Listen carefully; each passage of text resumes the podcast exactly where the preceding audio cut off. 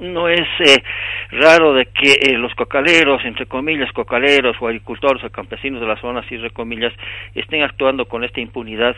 porque si lo están haciendo, que lo han hecho varias veces, es porque hay algo poderoso que los está protegiendo e incentivando. Aquí no tanto se trata de fuerzas especiales, fuerzas de, de afuera, qué sé yo, para actuar contra estas personas, porque a la larga son, digamos, la mayor parte de la gente son migrados, que se hacen campesinos y trabajan en la coca, que no requieren fuerzas especiales, sino una, una firmeza con la que se tiene que tener ya de una vez.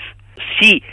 el Chapare está actuando bajo la protección, que no es ningún secreto, de varios sicarios, ya sean colombianos, incluso salvadoreños. ¿Por qué le menciono salvadoreños? Porque hay varios que han pertenecido a las famosas maras y tienen la especialidad de proteger al narcotráfico, a los productores de coca, etcétera, etcétera. Si los cocaleros acuden a este tipo de gente, el gobierno tiene todo derecho de acudir a organismos como la DEA, los boinas verdes, los causos azules en su momento debido. Hasta mientras considero que nuestras Fuerzas Armadas y la policía están lo suficientemente preparadas para para frenar esto, pero tienen que hacerlo, tienen que arrojarse, no pueden quedarse solamente cruzados de brazos de haberlos rescatado, tienen que demostrar que aquí en Bolivia ha vuelto la ley en el Chapare, lo tienen que demostrar.